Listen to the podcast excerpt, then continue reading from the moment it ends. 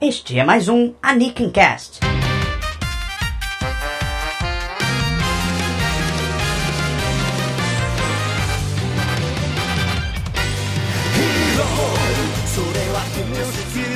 ouvintes, é verdade, aconteceu, o Anakin Cast está de volta depois de não sei quantos meses parado. Eu diria que uns quatro, mas deve ser muito mais. Eu não lembro exatamente quanto é que é, mas nós estamos de volta por quê? Vocês vêm sempre pedindo que o Anakin Cast volte, porque vocês gostam do Anakin Cast, e como março é o mês de aniversário do Anakin Kai, eu resolvi dar uma modificada no blog. Fazer ele voltar aos eixos, ficar tudo direitinho, pra gente iniciar esse quarto ano de vida do Anakin Kai, porque o Anakin Kai tá fazendo três, então vai iniciar o quarto ano de vida do Anakin Kai da melhor maneira possível. E a principal coisa que eu queria fazer, eu estou fazendo agora, que é trazer o Anakin Cast de volta. Vocês vão perceber que a gente tá num formato um pouquinho diferente, né? Um formato um pouquinho mais rápido, porque ninguém tem mais tempo hoje. Estamos Nem pra gravar, nem pra ouvir. Nem, nem pra gravar, nem pra ouvir. Então, eu decidi dar uma enxugada nos conteúdos. A gente vai continuar falando dos conteúdos mais variados possível. A gente vai continuar trazendo gente para falar também em alguns programas.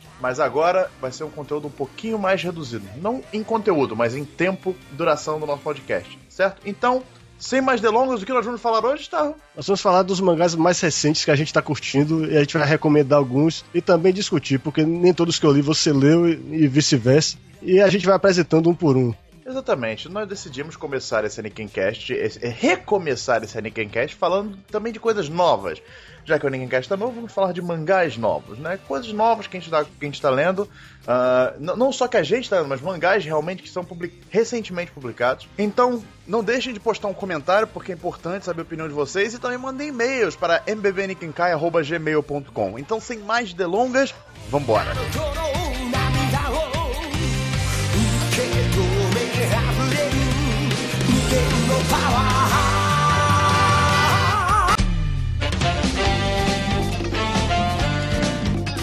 Bom, o primeiro mangá que a gente vai falar sobre hoje vai ser Nanatsu no Taizai. E essa série me chamou a atenção primeiro porque ela é publicada na Shonen Magazine. E há muito tempo eu tô querendo ler uma série dessa revista, mas assim, minha, as opções eram ou Fairy Tail, que eu não, não me atraio nem um pouco, ou Hajime no I, porque é muito extenso, já tem muitos volumes. E, e, isso, claro, no momento não dá pra eu encarar essa leitura. Mas, quando eu vi que saiu uma série nova, é, de tipo Battle Shonen, e que parecia interessante, e na Shonen Magazine, e o que o pessoal também estava comentando, eu logo fui atrás para ver do que, que se tratava. Então, bom, a história basicamente é essa. No Reino de Britânia, um grupo chamado Os Sete Pecados Capitais tentou tomar o poder, teoricamente. Né? Vamos falar assim, teoricamente. E também, teoricamente, os, os Cavaleiros do Rei, que são chamados de Cavaleiros Sagrados, é, teoricamente derrotaram eles. Mas acabou que os Cavaleiros Sagrados se provaram os verdadeiros inimigos, porque eles mataram o rei e instalaram uma nova ditadura. Fizeram um golpe de Estado instalaram uma ditadura é, militar mesmo, né, de,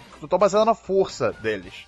Acontece que a filha do rei, chamada Elizabeth, ela conseguiu sobreviver e fugiu. E o objetivo dela agora é encontrar aqueles supostos bandidos do grupo dos Sete Pecados Capitais para eles tentarem novamente é, tomar o poder e salvar o reino, né? Porque teoricamente eles seriam os únicos com poder suficiente para uh, ultrapassar o poder dos Cavaleiros Sagrados. E, e, e, o primeiro cara que ela encontra é logo Meliodas, que era o ex-líder desse bando. E ele aceita a, a missão de ir com ela encontrar os outros uh, os outros ex-membros do grupo. O engraçado é que o Meliodas, ele, ele é, é todo inocentão, né? Assim, ele é, é, ele, ele, é o dono. Ele parece uma criancinha. ele é o dono de um, de um bar itinerante, né? Que vai andando em vários lugares. E esse bar fica na, em cima de um, um porco gigante, uma porca gigante. E o filho dessa porca gigante é um porquinho falante chamado Hulk também e tal. O, o mangá, assim, essa, essa, temática inicial foi muito engraçada porque ela me lembrou muito do Dragon Ball. Pois é, na verdade o que me veio à cabeça é o Fullmetal Alchemist, porque os sete pecados capitais são, eram usados pra, como os nomes dos sete homúnculos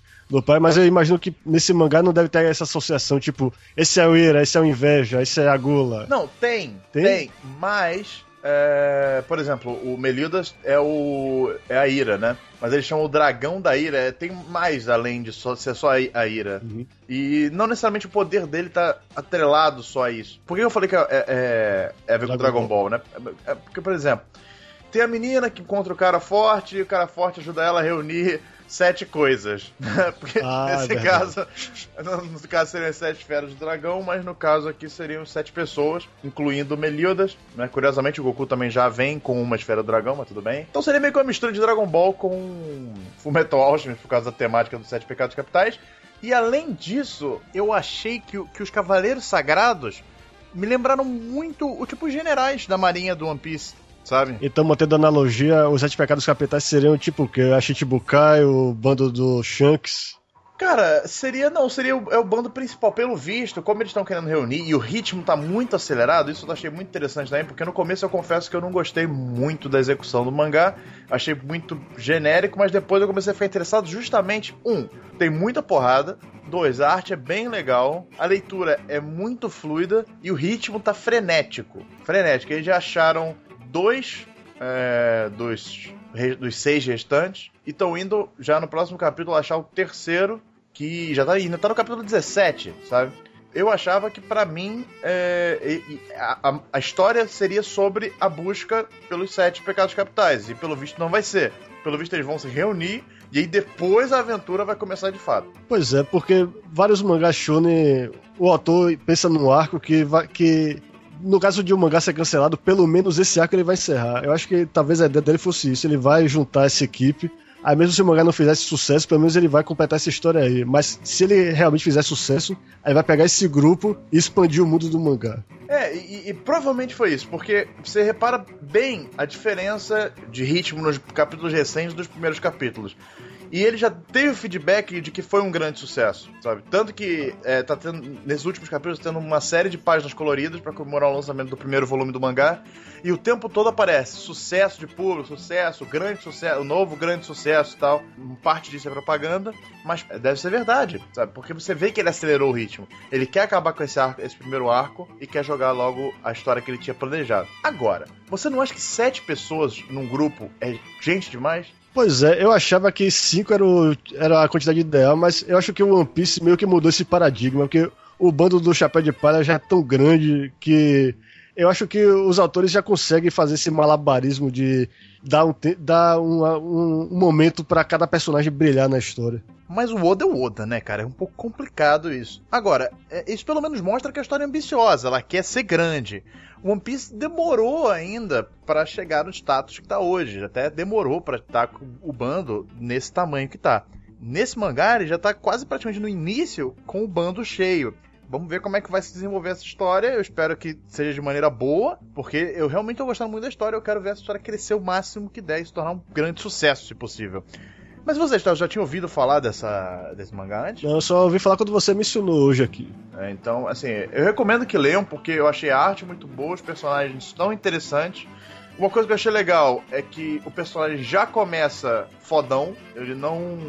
ele não tem o, o learning curve, né? A curva de aprendizado. Por exemplo, o, o, o, o Ruffy, ele teve o seu aprendizado, né? ele foi melhorando aos poucos. Nesse caso, ele já começa fodão, o grupo dele todo é fodão, os inimigos são fodões, então é uma coisa de uma magnitude muito grande, sabe? Então, vamos ver como é que vai ser desenvolvido.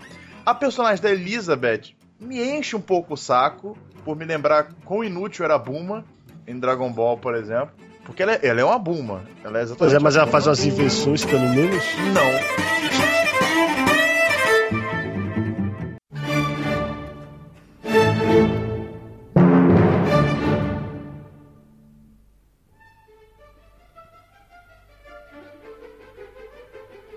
Pois é, a minha primeira recomendação é um mangá chamado Terraformers.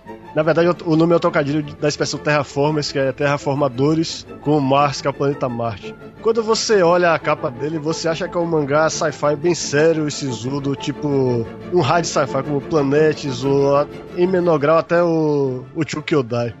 Mas quando eu fui lendo o mangá, descobri que é algo totalmente diferente. Ele é tipo um shonen de batalha, só que como ele sai na, sai na revista Senen, começou na Miracle Jump e depois mudou pra Young Jump, ele é ultra violento e deprimente. mas você não consegue parar de ler. Agora, a- como é a história? A história, como o nome dá a entender, é sobre a colonização de Marte. O pessoal quer mudar o ecossistema de Marte para tornar o planeta habitável, o, o chamado terraforming. Só que a ideia é que eles usam baratas geneticamente modificadas para modificar, para absorver o, a energia do solar e esquentar Marte pouco a pouco, porque parece que o maior empecilho na colonização de Marte é justamente a temperatura muito baixa. Aí eles levam 500 anos com o pessoal, com, as baratas lá trabalhando e ninguém nem passa lá embaixo pra ver como é que tá. Aí quando chega a tripulação no começo da história, esse é o momento que eu dei muita risada, eu não sabia se o mangá era sério ou se era uma comédia. Eles descobrem que as baratas evoluíram e viraram homens de 2 metros de altura, tipo com a pele toda preta, um cabelo afro e as antenas, e olho para esse óculos escuros. Velho, você não sabe se é aquele humor sério que tanto falavam em Bakuman, ou se é realmente não é pra você levar a sério. Eu pensei, peraí, será que o pessoal que votou tanto nesse mangá, naquelas enquetes lá que ele apareceu, como o Kono Mangá Sugoi e até aquele prêmio Mangata Show, uhum. tá indicado, será que esse pessoal tá sacaneando esse mangá é bom? Aí eu resolvi ler e eu vi que o apelo do mangá é que ele é como se fosse uma versão mangá do filme Alien. Tipo, tem o pessoal sendo atacado constantemente por alienígenas, gente morrendo a rodo. Eles introduzem o personagem, conta a história dele, e três páginas depois ele morre. É bem assim. Aí você não sabe o que vai acontecer toda hora. Quem é, quem é o, o protagonista? Quem, quem é que vai contribuir com alguma coisa pra trama? Aí Fica depois eu fui. Mistério, então. Pois é, aí depois. É, só que a, acontece que os, os, astronautas, esse é o detalhe mais interessante do mangá para mim, não são simples seres humanos. Alguns deles têm condição de matar os homens baratas ridículos porque eles sofreram um procedimento, uma cirurgia com DNA de inseto. Aí você vê qual foi a sacada do autor. Ele, esse autor pesquisou muito sobre insetos e uma coisa interessante sobre insetos é que eles têm habilidades incríveis que se, vo se você reproduzisse na escala humana, no nosso tamanho, seriam impressionantes, tipo besouro que aguenta 500 vezes o mesmo peso, uhum. ou um inseto que consegue controlar, injeta ovos no, numa barata e fica controlando ela, parecendo um bicho de controle remoto, por exemplo. Uhum. Então, os personagens todos passaram, cada um é um inseto diferente. Aí cada um tem uma habilidade legal, inclusive o protagonista lá, que tem o, aquele, os ferrões do Zangão, que é uma, uma, muito mais perigosa do que vocês conseguem imaginar. Lendo o mangá, vocês vão perceber isso. Só que como o mangá no, na revista bimestral, que era a Miracle Jump, nesses seis primeiros capítulos que foram encadenados no primeiro volume, o autor acelerava demais a história. Toda, todo capítulo, a quantidade de pessoas que morrem, a quantidade de reviravoltas é absurda. Eu acho que é por isso que o pessoal gostou tanto desse mangá, porque você não consegue parar de ler, você se surpreende a cada duas, três páginas. É, não, eu tô dando uma olhada no mangá aqui no momento. Teve uma morte já bizarra no primeiro capítulo. Pois é. E o pior é que. Que porra é essa, cara? É isso, eles mal introduzem o personagem, explicam um pouquinho a história dele, pá, morreu. É, tipo isso, sabe? É. Aí, aí, isso tudo que eu tô falando é só o primeiro. Eu não vou entregar como é que termina o primeiro arco, que é só o primeiro volume. Mas depois que ele acaba, o mangá muda pra Young Jump, semanal e ele começa a sair com mais regularidade, aí os, ele vai pegando o ritmo mais lento, ele vai introduzindo os personagens primeiro, explicando a história de cada um, a motivação que cada um tem para entrar nesse programa, nessa roubada que é ir pra esse planeta inóspito e ser massacrado pelos homens baratas. Eu sei que tudo isso parece ridículo, mas é legal, acredite. mas o, o que é legal nessa segunda fase do mangá, que é a que eu tô lendo, infelizmente só traduziram um volume dela até agora, é que eles realmente explicam melhor é, essa, esse programa espacial, qual, qual, é o objetivo dele? O que é que eles querem fazer? Eles querem só colonizar Marte ou eles realmente estão querendo pegar esse DNA dos homens baratos e tentar usar como arma aqui na Terra? Eles também vão introduzindo personagens melhores, mais carismáticos que os primeiros. E eu não posso entregar quem é que sobreviveu à primeira missão. Mas você. eu cheguei no ponto agora que eu tô tão afeiçoado a esses personagens que eu não quero que nenhum deles morra, mas eu, isso aqui eu não posso me apegar. Eu sei que já vai começar a morrer. E lá no finzinho do primeiro capítulo já acontece uma coisa que eu jamais ia imaginar que ia acontecer. Esse mangá é assim. E agora tô doido pra ler o próximo. Tudo pode acontecer, ninguém tá seguro. Isso aqui é legal nesse mangá. E quanto à arte, o que, você acha da A arte do cara, é, o nome dele é Kente Tatibana. Ele já tinha desenhado outros mangás. Um ele escreveu, mas não deu certo. O outro foi com outro roteirista, também não deu certo. É uma arte que, à primeira vista, lembra um pouquinho só os primeiros trabalhos de Takehiko Inoue, mas lendo mais pra frente, eu acho que lembra muito mais o Zetman porque são é, super-heróis com poderes biológicos que lembram muito é, heróis como o Kamen Rider ou o próprio Zetman que sofrem metamorfoses e ganham ferrões, é, espetos saindo da cabeça e tal. É tipo super-heróis orgânicos. Essa é a ideia que, que a arte passa para mim. Mas você não achou que ela, assim, o estilo, como o autor faz a arte, você não achou que parece tipo Gantz? Ah, pois é. Parece o Gantz atual, porque o Gantz dos primeiros volumes era muito mal desenhado.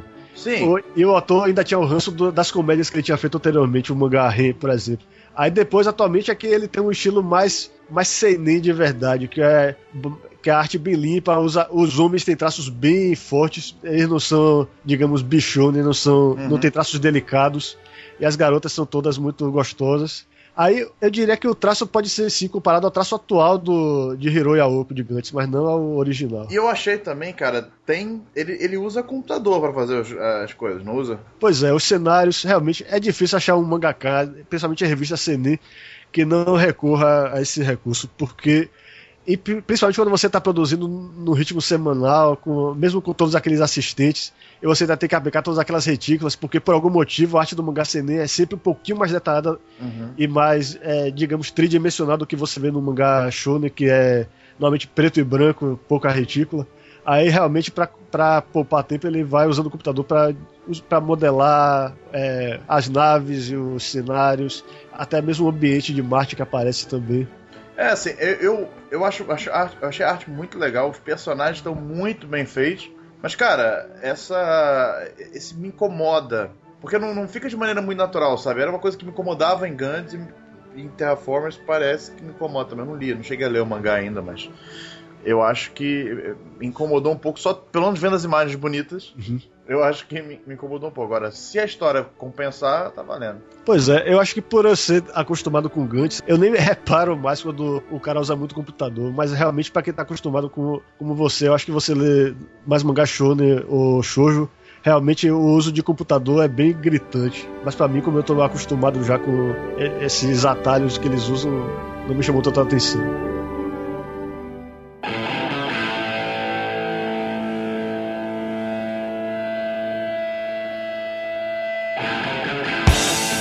Agora, meninos e meninas, vocês vão ver War Trigger.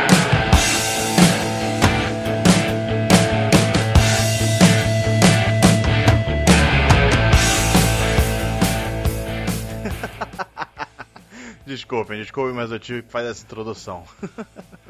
essa música sempre me deixa assim. Mas olha só. World Trigger é um novo mangá da Shonen Jump e eu tenho uma história engraçada com ele porque quando eu li o primeiro capítulo desse mangá, eu, eu juro, eu não fiquei nem um pouco interessado. Nem um pouco. Mas conforme eu, eu fui, fui, lendo, eu, eu, me interessei cada vez mais. É, é, assim, foi muito bizarro o, o, a diferença entre o que eu achava do mangá e o que, que dois capítulos depois eu achava dele eu tivesse feito esse podcast só vendo o primeiro capítulo, eu ia falar que World Trigger não ia dar em nada. Mas continuando, eu achei muito interessante. É, a maneira como tudo foi sendo desenvolvido. Bom, vamos lá. Primeiro, o que, que é o World Trigger, né? No mundo, tipo nós, no futuro do nosso mundo, um portal se abre no meio de uma cidade no Japão e de lá saem os monstros. Começa a atacar a cidade. E começa a destruir, destruir metade da cidade. Aí um grupo de humanos, possivelmente, não, não se sabe, mas um grupo de pessoas é, se reuniu e conseguiu lutar contra esses monstros. Eles possuem uma tecnologia chamada Trigger e conseguiram aniquilar aqueles monstros que vieram e isolar o portal numa área única. Essa área foi, foi denominada Border, é, ou Fronteira, né? E Border é o nome da organização que esses caras fundaram para proteger o mundo desses, desses invasores. Eles isolavam a área e conseguiam combater os, as pessoas ali naquela área. Só que, bom, um dia, numa escola comum, depois, como tudo voltou a ficar em paz, graças a Border, uh, um menino novo aparece na sala de aula. E ele é diferente dos outros porque, ele, primeiro, ele é um aluno estrangeiro, e além de ser um aluno estrangeiro, ele é super forte. Né? Ele é muito fortão. E logo é, ele, ele é botado lado a lado, né? Assim, pra ajudar ele a se adaptar à escola. O personagem, gente, esqueci o nome dele. Osamu. Osamu acho que é Osamu Mikumo. É Osamu Mikumo, isso, Mikumo Osamu, não sei. Ele é o 4 horas da escola, ele sempre sofre bullying dos valentões e tal, mas ele é bem. Como é que eu posso dizer? Ele é bem. É... Ele não é um bundão, sabe? Ele luta pelo que ele acredita, ele vai em frente, ele defende os outros. E o, o Kuga Suma, que é o, é, é, o, é o nome desse cara que veio, chegou agora, esse estrangeiro, ele fica impressionado por isso, eles acabam se metendo numa luta com os valentões, mas no meio dessa luta aparece um monstro, né, porque eles lutam perto da área da border, e aparece um monstro. E o, o Mikumo se revela um, um agente da border e vai enfrentar o monstro, só que ele não consegue enfrentar porque o monstro é muito forte. E aí o Kuga, que é o novatinho, chega e se revela também, se revela também possuindo um trigger ele mesmo e derrota o monstro. O Mikumo fica interessado em saber como é que ele conseguiu o trigger e o Kuga revela que ele veio do outro lado do portal. Ele veio do mundo onde os monstros vêm. Só que ele não parece nada com o monstro. Ele fala que o trigger que ele teve foi do pai dele. O pai dele tem relações com a Border. E aí começa a história de War Trigger. Como é que o Mikumi e o Kuga vão é, se, se dar nesse mundo. E o que, que o Kuga tá fazendo ali e o que, que ele tem que fazer na borda. Porque o pai dele falou para quando ele morreu, quando o pai dele morresse, o Kuga fosse pro Japão e fosse pra borda, porque ele tinha coisas para fazer lá. O que, que, ele vai fazer ou não, só Deus sabe. Ah, e também tem uma coisa. O. o a aparência do, do Kuga pode ser só fachada, porque acho que logo no segundo capítulo já mostrou ele uma, é, quando ele recebeu uma porrada, a cara dele rachou e apareceu um interior negro, mas ele logo se regenerou. Então deve ter mais coisa por trás da aparência desse menino. E, e, assim, o que me chamou a atenção foi assim que, primeiro, como eu falei, o, o Mikumo não é um bundão, o nosso personagem principal, né? Que a gente deve se relacionar com. Ele não é um bundão. Ele é o cara que vai à luta, se ferra, porque ele não é tão forte, mas vai, dá porrada e tal. O Ku é um cara fodão, mas inocente. Eu achei legal a maneira como ele tá sendo tratado. E ele é bem envolto em mistérios, assim. Eu acho interessante. Eu achei bem interessante a participação dele. A interação dos dois tá muito interessante também, né? Porque o Mikumo, por um lado, é um oficial da borda e o Kuga é um teórico inimigo, então como é que eles vão se dar? Né? O Mikumo falando pro Kuga, ensinando o Kuga como agir no Japão, e Kuga achando tudo, muito estranho, tem até uma leve, um leve toque de crítica, né? Bem leve, mas existe. E, e, assim, logo no quarto período, no quarto capítulo, no terceiro, final terceiro, não lembro agora, já aparece um neighbor, um monstro, né? Eles chamam de neighbor, uh, fora da zona de proteção da border. E aí fica aquela dúvida, será se por que, que eles fugiram? Isso tem a ver com a participação, a chegada do, do Yuta, né? Não sabe, fica esse mistério do Yuta, não, desculpa, do Kuga, fica esse mistério no ar. É, eu vi que eles chamavam os monstros de Neighbor, você tá dizendo que é Neighbor, e acho que Neighbor faz muito mais sentido. É, porque, é porque foi oficializado a, a, tradução, né? E aí ficou como Neighbor, não Neighbor. É, até porque borda é fronteira, Neighbor é, porque foi publicado nos Estados Unidos, né? E, e, logo quando saiu, oficializou o termo como neighbor, não neighbor, como os scans estavam achando que era por causa do katakana. Ah, né? tá saindo na Alpha. Isso, tá saindo lá. Quer dizer, na Alpha não, agora eles chamam de Weekly Shonen Jump. Mas assim, o, o, o que me deixa triste agora para falar pra vocês é que eu não, não tenho muito o que falar sobre a história, né? Infelizmente tem só quatro capítulos, né? Tá muito no início, mas, pô, é bem promissor. Das séries de ficção científica da Jump, ela é bem promissora. Infelizmente, Stars não deu certo, né? Eu queria que tivesse dado, quem me conhece sabe, mas World Trigger tem tudo para dar certo. É, mas você não achou a arte bem simples? Que eu, eu tô olhando aqui bem por alto esse mangá. Ele tem um estilo de arte que lembra, por exemplo, o do Kekaishi, da Shonen Sunday, por exemplo. É bem conservador então, em termos de diagramação. O que acontece? Esse cara, ele, se não me engano, ele escrevia tipo gag mangá, não exatamente gag mangá. Acho que o último mangá que ele fez na Jump foi um mangá de comédia. Hum. E que. Deixa eu ver se eu acho o nome dele aqui. Tá aqui, ó. Kashikoi no Riliental. Ah, Riliental, eu me lembro desse aí, foi cancelado rapidinho. É, foi muito rápido, teve poucos capítulos, mas. E era mangá de comédia. E isso justifica, por exemplo, se reparar na arte do. Justifica não, mas explica.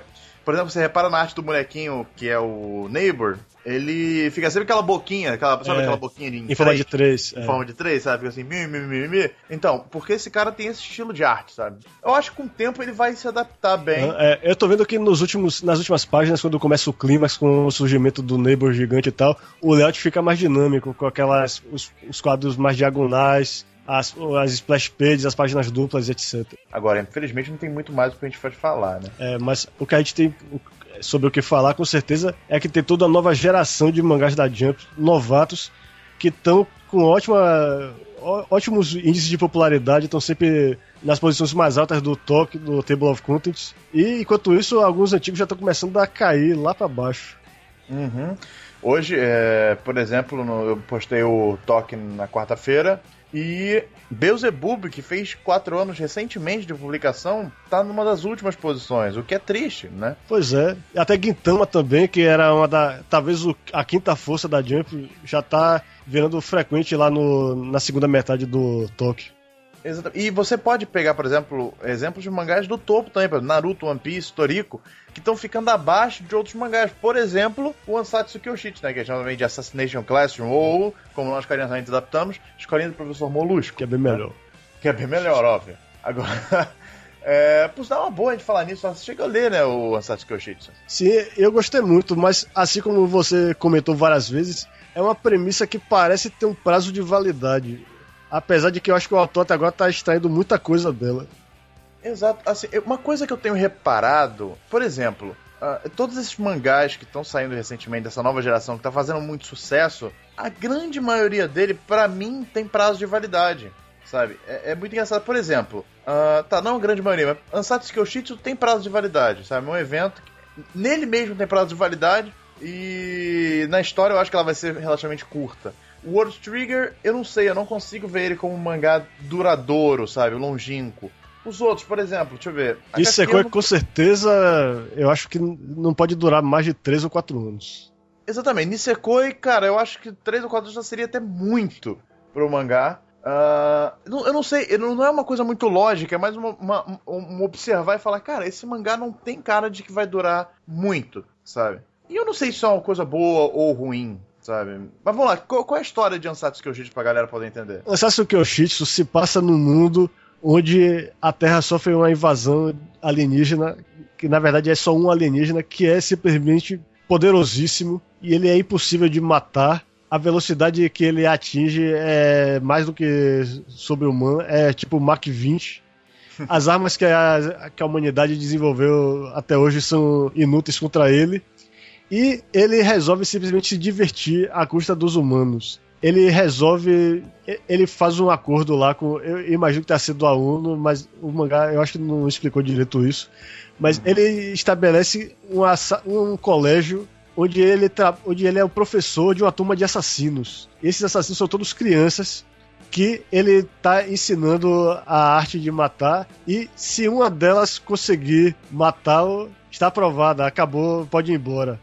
Se é, não, não, é, não, é, bem que. A, a, turma não é de assassinos, né? A turma é, de é. crianças normais que ele está é. ensinando a serem assassinos, mas serem assassinos dele. Uhum. Pois é, e a ideia é que se essas crianças não matarem ele dentro de um certo tempo, se não me engano é um ano, e é, e é daí que vem a ideia de que eu acho que esse mangá não pode durar muito, ele vai destruir o mundo. Exatamente. E ele pode destruir o mundo. E ele já mostrou que tem poder para tal. Pois é.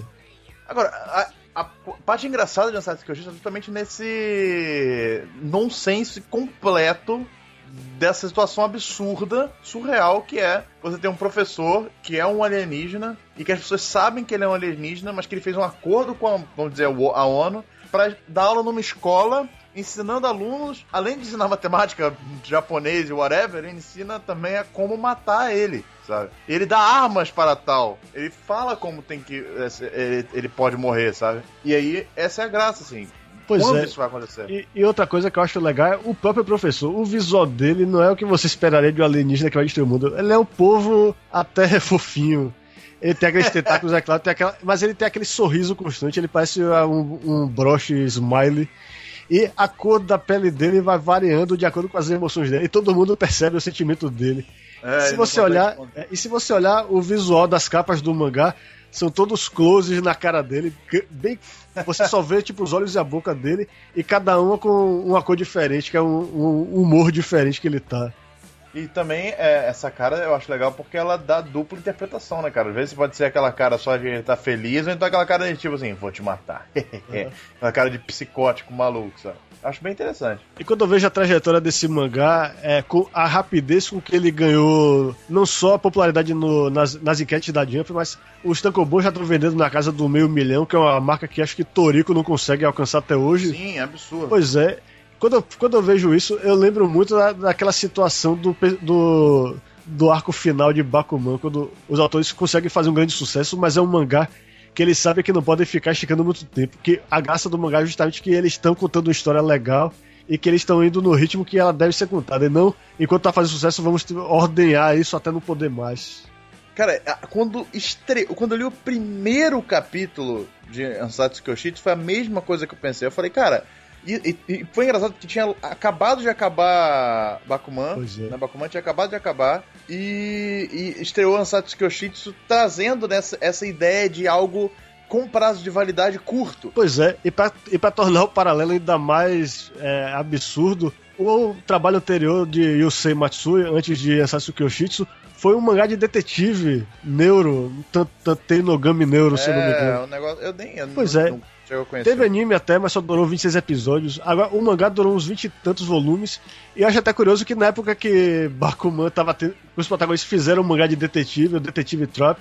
Eles disseram lá, ah, Jump não tem nenhum mangá de detetive. Eu disse, como não tem, rapaz? Tem neuro. Então, é como se esse cara fosse o Ashirugi Mutou, Ashirugi Mutou numa pessoa só, Da vida da vida real.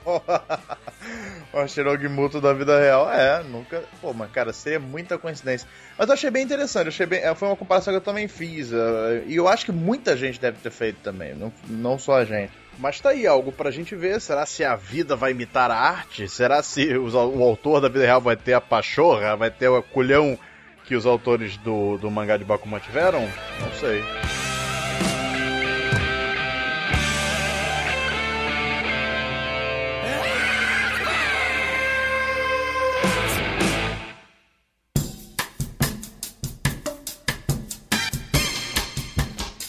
Continuando nessa leva de mangás que estão fazendo sucesso no Shonen Jump, novos, novatinhos, né, que estão fazendo sucesso no Shonen Jump, eu poderia dizer que o que eu mais tô gostando ultimamente é de Shokugeki no Soma. Ah, é muito engraçado porque eu não esperava que eu ia gostar desse mangá, porque eu achava que seria só um mangá cheio de fanservice e tal. Mas como tinha a ver com comida, eu dei uma chance, fui conferir, porque eu adoro cozinhar e tal. Falei, vamos, vamos vamos dar uma olhada do que, que se trata. E foi uma grata surpresa, assim. É porque, bom, no mangá a gente acompanha a história do Yukihara Soma. Ele. O sonho dele é se tornar um grande chefe no, no restaurante do pai. Ele admira muito a habilidade do pai, mas ele quer superar o pai e se tornar o grande chefe do lugar. Quando ele se forma na, na middle school, né? Que eu não lembro, escola básica, lá no Japão. É, o pai fecha o restaurante, vai trabalhar na Europa. E, na Europa ou nos Estados Unidos? Acho que é nos Estados Unidos, não lembro agora. Mas o pai dele vai trabalhar fora, fecha o restaurante e o Soma fica destruído. Mas ele, a confiança dele volta quando ele descobre que o pai dele matriculou, ah, matriculou ele numa escola de gastronomia, pra fazer o high school dele, na escola ah, ensino médio dele, nessa escola de gastronomia, onde só 10% dos alunos se formam. É uma escola das melhores do mundo e muito difícil, sabe? Onde tudo é, é envolto de comida. E quando eu digo tudo, é realmente tudo. Né? Porque assim, nessa escola, todas as disputas entre alunos, é, por menor que seja, sabe? Seja por trocar o lugar na sala de aula, ou então porque quer mais recursos pro clube onde, onde participa e tal, é, tudo em volta é, é- é é resolvido com comida. No caso, nos shokugekis, que eles chamam que são disputas entre dois alunos ou mais é, em duelos de culinária. Sabe? E, e, assim, essa, essa base toda foi muito interessante, juntando isso à arte do cara, porque a arte dele, eh, se não me engano, o artista era, era desenhista de hentai, por isso que tem tanto, assim, o eti na história é muito bem feito, sabe? Pois é, eu acho que. E por isso mesmo o fanservice do mangá é muito bom. E eu acho que deve ter uma grande expectativa pelo Tankobon. Porque pode ser que, como no caso do Toraburo e do Padma Nakanojo, o Tankobon tem um fanservice, digamos, mais detalhado. Mas assim, a- além do fanservice, que é uma parte do mangá, e ela tá inteirada na história, isso que é interessante, a história em si pra mim foi muito, foi muito legal. É porque a, a história, tudo bem, não acontece muita coisa na história, mas os personagens são muito interessantes, sabe? É, o Soma, ele já chega na escola porque ele se acha muito, ele se acha muito, ele acha que ele é o mega chefe da história do mundo, dos universos. Então ele já chegou botando moral, sendo o único a passar no teste, no, tipo no vestibular, né, que ele fez. Foi o único a passar. Ele desafiou, teoricamente, a menina mais temida lá e tal.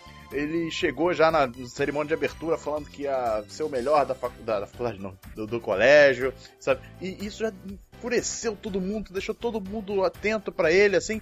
A minha única crítica no momento é que ele é muito fodão mesmo, ele consegue realmente ganhar de todo mundo. Caras que são realmente sinistros, ele vai lá e derrota, sabe? Com certa facilidade. Eu quero ver a hora que ele vai quebrar a cara, eu quero ver como vai ser a primeira luta, a primeira disputa, né? Que ele vai quebrar a cara. Agora, o que, tá, o que me chamou a atenção no Shokugeki no Soma é que, embora o pessoal tenha comparado, inclusive eu, ao saber da história, que o pessoal comparou muito com o Toriko, que, que também é um mangá da Shonen Jump de sucesso e que a gastronomia é o mote da história, Shokugeki no Soma se passa no mundo real, ou algo próximo do nosso mundo.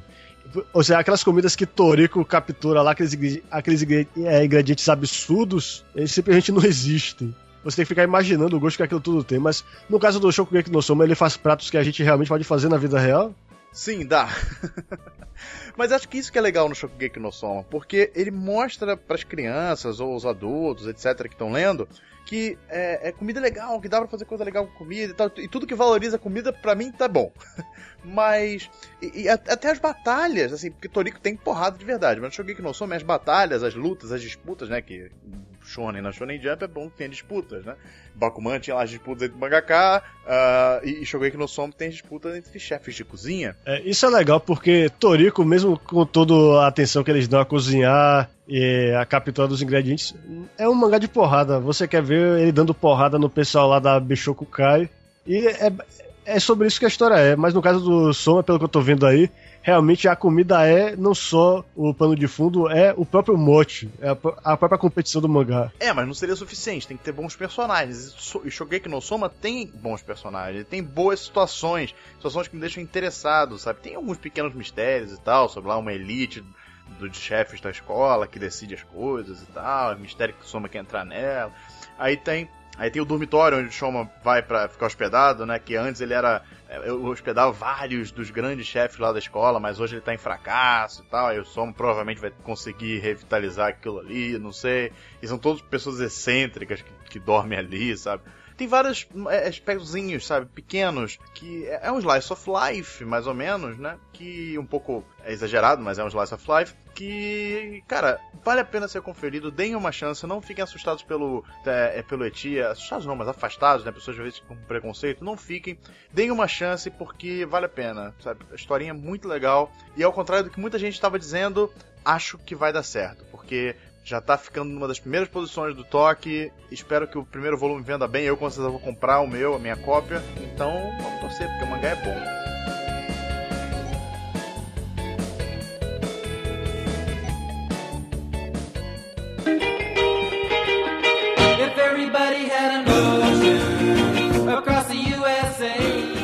Agora, voltando um pouco mais no tempo para um mangá que é razoavelmente novo, mas que já é mais antigo do que esses que a gente falou até agora, temos Nisekoi, que é a comédia romântica de maior sucesso, talvez a única comédia romântica é, pura da Shonen Jump atual é um mangá feito por um ator, é, Naoshi Kumi, cujo trabalho anterior, Double Arts, era um mangá de porrada, mas que era bem inovador. Era, era uma mistura de romance e porrada. Tinha um casal que tinha que ficar de mãos dadas o tempo todo porque uma, de, é, uma da, a garota tinha um, um, vírus mortal e o cara tinha a cura pra esse vírus. Ou seja, se ele soltar as mãos, ela morre. Aí por isso, aí por isso eles tinham que enfrentar os inimigos sempre de mãos dadas e desenvolver o estilo de luta em que eles estavam sempre de mãos dadas. Ou seja, era um mangá bem inovador. Só que nisso Eu gostava muito. É, pois é, eu também fiquei chateado quando terminou só com três volumes. Mas Nisekoi vai bem na contramão disso, porque é um mangá no mundo real, mais ou menos, nosso mundo. Tem aquelas. Tem um pouco de absurdo, mas é o nosso mundo. E é uma história romântica sem muitos. É, sem muitas inovações, quer dizer. De certa forma, o fato, o fato de que os protagonistas, é, Ichi, Raku Ichijo e Chitoge Kirisaki, cada um deles é. Eles são filhos de uma família de. Cada um é filho de uma família diferente de Yakuza. E para fazer as pazes entre as famílias, eles têm que fingir que estão namorando. E daí é que vem o título do mangá, Niseko, Amor Falso. Só que o que, se você comparar o mangá, a série com o One Shot, o One Shot era muito mais legal porque você realmente quer ver os dois é, ficarem juntos, eles, eles ficam no final e a história não enrola muito. Só que nesse, para tentar, para dar uma barriga no mangá, para garantir que ele tenha pelo menos a duração de um Love Hina, ele pegou uma premissa que é literalmente roubada de Love Hina, que é a ideia da promessa. Que quando eles eram crianças, o garotinho, é, o Raku, quando a criança prometeu que ia se casar com a garota, mas você não sabe que garota foi. Pode ser a outra, provavelmente deve ser se seguir o, o padrão dos mangás shonen, mas tem um outro interesse romântico na história também, que é a menina de quem ele gosta de verdade, que é o nome dela é Unodera, sempre esqueço o primeiro nome dela. Ela é, é é Kosaki, eu é, acho. Pois é. Kosaki, Kosaki, alguma Pois é, ela é simplesmente a minha garota favorita no mangá, mas eu já aceitei que ela dificilmente vai ficar com o cara no final. E pela última votação que teve. Pô, eu torço pela Nodera, por que não? Eu, torço, eu quero que ela fique é, com ela. Mas ela não é tsundere, esse é, que é o problema. A outra, a protagonista, ela é aquela garota lá que ela, ela é, é, é, loura, é mestiça, por algum motivo quase todas as tsunderes atuais são mestiças de ocidental e oriental. E ela nunca é, é, sincera com os sentimentos dela, sem ficar xingando outro cara, dizendo que não gosta dele, mas você sabe que ela gosta dele. E isso torna a Nisekoi um pouco frustrante, porque você sabe quem gosta de quem, mas as pessoas nunca percebem. Não é que nem, não é que nem um mangá de Masa Kazukatsu, por exemplo, que a história toda é contada do ponto de vista do cara, e por causa disso você nunca fica sabendo dos pensamentos das garotas, você sempre fica na dúvida se a, se a menina gosta dele mesmo.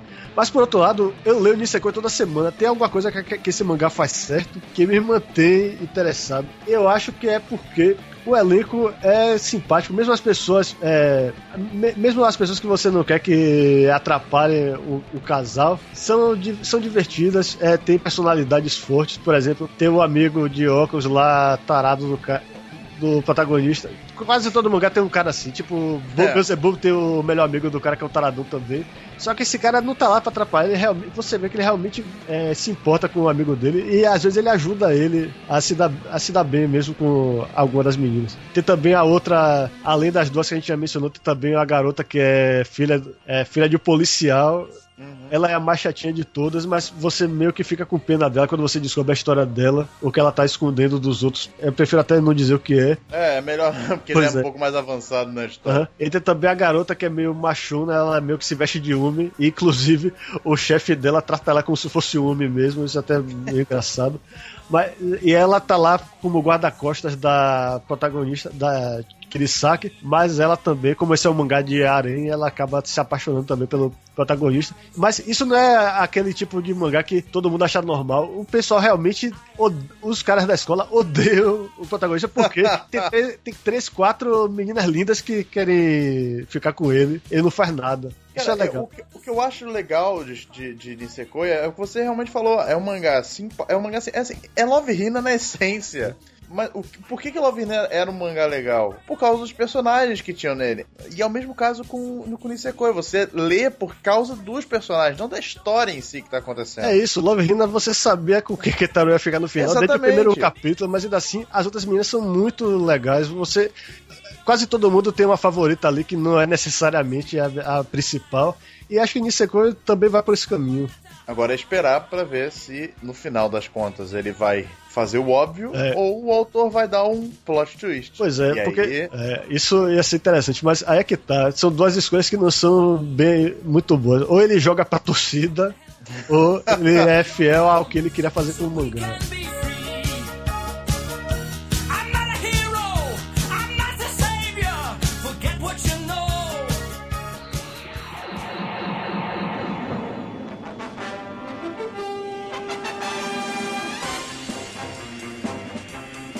Gustavo, você me disse também que estava lendo um mangá chamado Ultraman. Pois é, eu nunca fui um fã de Ultraman, o Tokusatsu, porque embora tenha crescido... Eu, por isso que foi a pergunta, minha surpresa. Pois é, a minha geração não é necessariamente a sua geração, você deve ter crescido talvez com Power Rangers, mas eu cresci com Jasper e Changeman e já tinha passado da época do Ultraman e do Spectraman. Eu nunca me interessei muito e até quando começou a passar de novo, eu tentei assistir, mas não me interessou, porque é como se eu estivesse vendo um protótipo de algo que foi muito refinado ao longo dos anos. Eu acho que uma pessoa que vê um Sentai atual não ia gostar de Changeman do jeito que eu gosto, por exemplo. Mas Ultraman, o mangá, me interessou porque eu vi uma imagem e achei o design fantástico. Não é aquele Ultraman dos anos 70. É Ultraman com desenho com acessibilidade que, assim como eu mencionei em Terraformers, lembra muito Zetman. É um visual moderno para super-herói com mais detalhes, com traços mais angulares, mais ângulos retos que lembra muito o trabalho de Masa Kazukatsu, não só no Zetman, uhum. mas, por exemplo, as armaduras que desenhou pro Tiger em Bunny.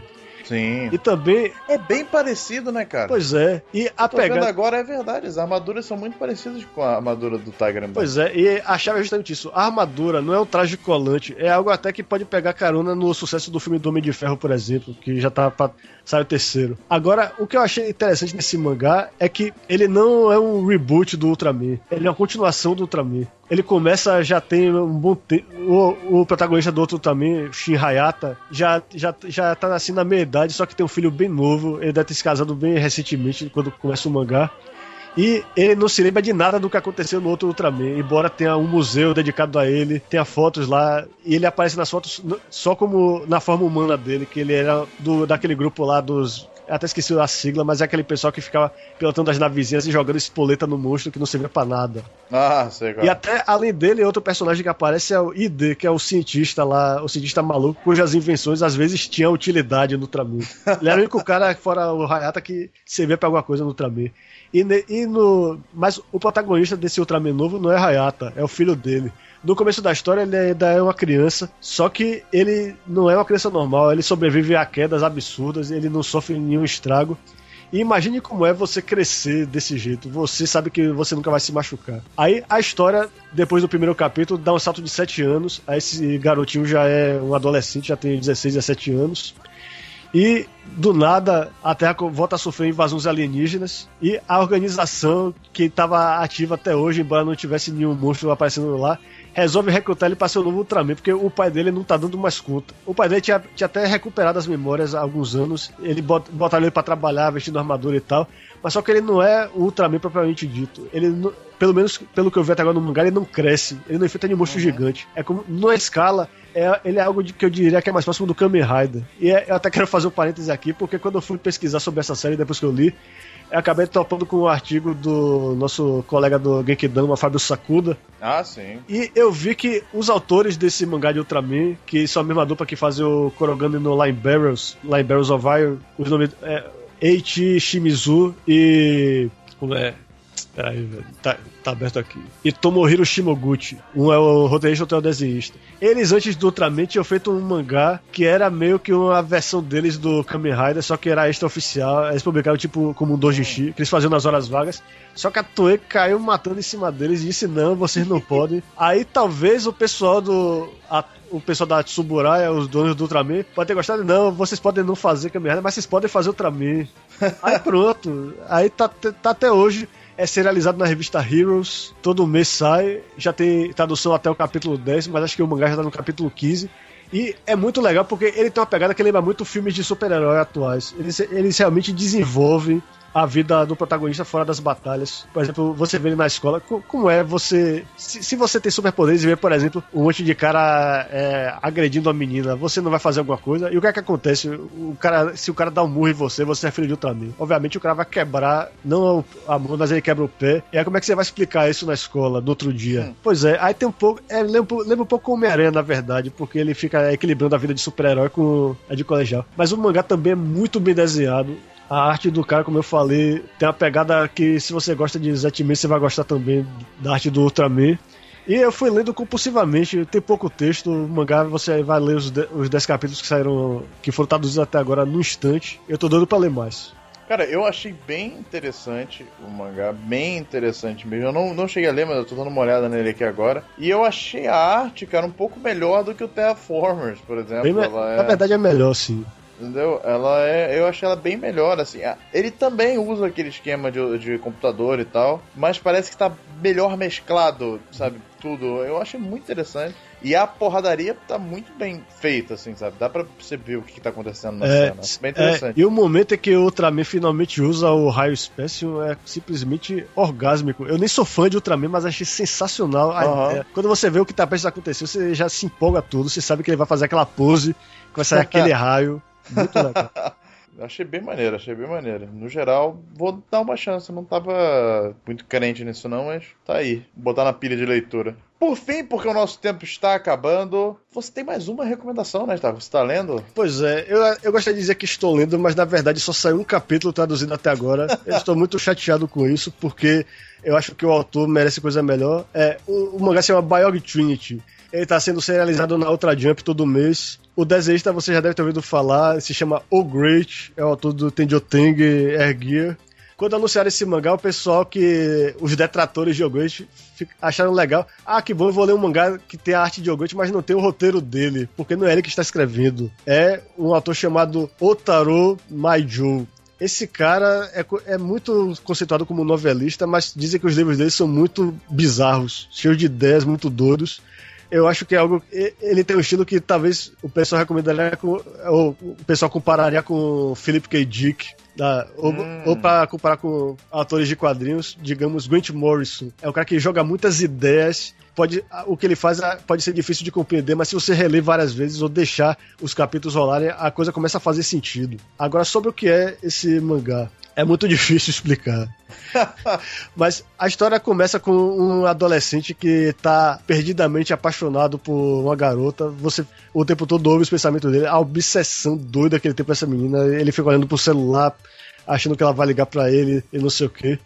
Aí, só que o que o mote da história, na verdade, não é a paixão dele por ela. É que enquanto rola essa história totalmente mundana e convencional, tudo o que acontece ao redor dele é extremamente absurdo. Ele, ele joga o celular no lago e quando você vê no lago tem um monstro marinho gigante. E, e todo mundo acha normal. Ele vai andando na rua, tem tanques de guerra circulando na rua. Como se fosse aquela parte de evangelho que os tanques vão atirar no anjo. Uhum. E quando a câmera se afasta, você vê que realmente tem um, um monstro gigante na cidade e o robô lutando com ele.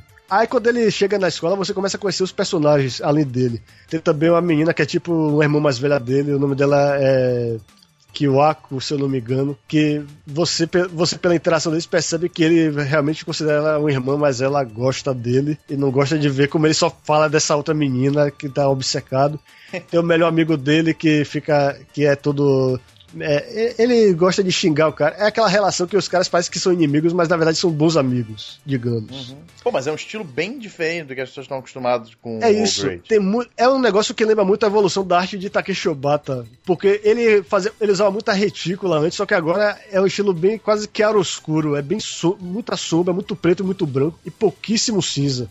E o, até o jeito como ele desenha os cabelos dos personagens está bem caricato e lembra muito o estilo de Obata no Bakuman mas não só o estilo de arte, que dá para ver claramente que é bem diferente, a verdade é você reconhecer o traço, mas o estilo de história, como a gente está acostumado com as histórias do Great, ver o traço uhum. dele numa história tão diferente quanto essa é uma experiência bem interessante. É, e é muito difícil dizer sobre o que é a história, porque eu até agora só falei do que tem três personagens, um tá, o protagonista está apaixonado por uma garota. Aí eu, eu posso até tentar descrever o que acontece no resto do capítulo, mas eu digo que você descobre que algumas pessoas têm poderes na história chamados bugs, que no caso do protagonista se manifesta na forma de um buraco na mão dele que aparece do nada. E quando chega no final do capítulo, a, a amiga dele está lutando com outra menina. E no, na última página tem uma grande reviravolta que é meio insólita, mas envolve a menina porque o cara tá apaixonado. Ela finalmente aparece e não é do jeito que você esperava. Não só pelo papel que ela desempenha na história, mas por causa da, da cena, literalmente. Onde ela está. É uma coisa nem um pouco. Melhor não falar, é... deixa o público. Deixem os espectadores lerem a história é. e ficarem surpresos. Pois também. é, mas infelizmente só traduziram um capítulo. E quando saiu na Ultra Jump o Raw, eu baixei a revista e descobri que saíram dois capítulos, um atrás do outro, logo na primeira edição. Talvez porque eles viram que o primeiro capítulo não dá uma ideia não muito boa de uma história. Nada. Pois é, mas é que tá. O segundo capítulo, eu olhei o Raw, realmente faz interessante, mas eu não, eu não sei explicar o que aconteceu, porque é muito bizarro. Mas qu quantos capítulos já tem lá fora? Já tem quatro capítulos, se eu não me engano. Talvez. A, é, pois é, eu acho que começou em, em, dezembro com esses dois capítulos, então deve ter saído mais um em janeiro e outro agora em fevereiro, e agora em março vai sair mais um. Pô, tem que traduzir isso aí, cara. Pois é. Eu espero que não seja como, como Tenjo Teng, que era um mangá que raramente saiu Scanlation e quando saiu era da pior qualidade, com diálogos incompreensíveis, mas você tinha que ler de qualquer jeito porque só tinha um cara traduzindo. Esse aí, pelo jeito, esse cara desistiu de traduzir. Eu tô até agora esperando o segundo capítulo. Mas até aí Bakuman também teve uma época que não tinha tradutor, né? Então vamos ver. Com o tempo a gente deve, deve, começar a ver isso. Deixa mais uns capítulos chegarem, de repente as pessoas estão deixando ver, pra ver se vai durar ou não. Uhum. Mas vamos ver.